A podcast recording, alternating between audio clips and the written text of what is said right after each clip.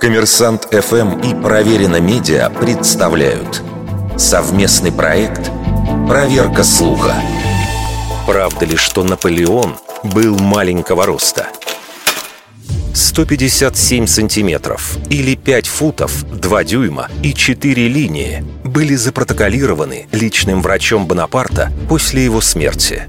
Но это если переводить в метрическую систему английские футы – Проблема в том, что во Франции футы и дюймы были французские, и именно в них врач указал рост Наполеона, что на самом деле составляет 169 сантиметров. Даже по нынешним меркам такого человека нельзя назвать низкорослым, особенно учитывая, что за последующие два столетия мужчины подросли более чем на 10 сантиметров. Но ошибка в конвертации – не единственная причина заблуждения о низком росте Наполеона – ведь таковым его считали еще при жизни. Возможно, император выглядел так на фоне личной гвардии, куда набирали мужчин под метр восемьдесят. Еще одной причиной могла стать военная мода на высокие шляпы.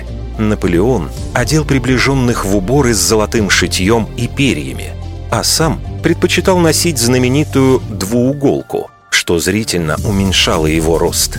Имя «маленький капрал» который Наполеон получил от солдат еще в Италии, также добавило неразберихи.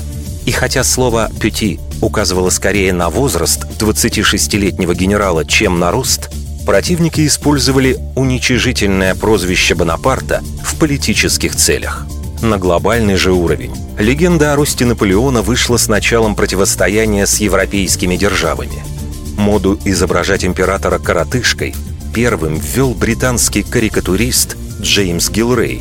Причем его рисунки были настолько обидными, что Наполеон требовал повесить художника и якобы заявил «Гилрей сделал для моего поражения больше, чем все армии Европы».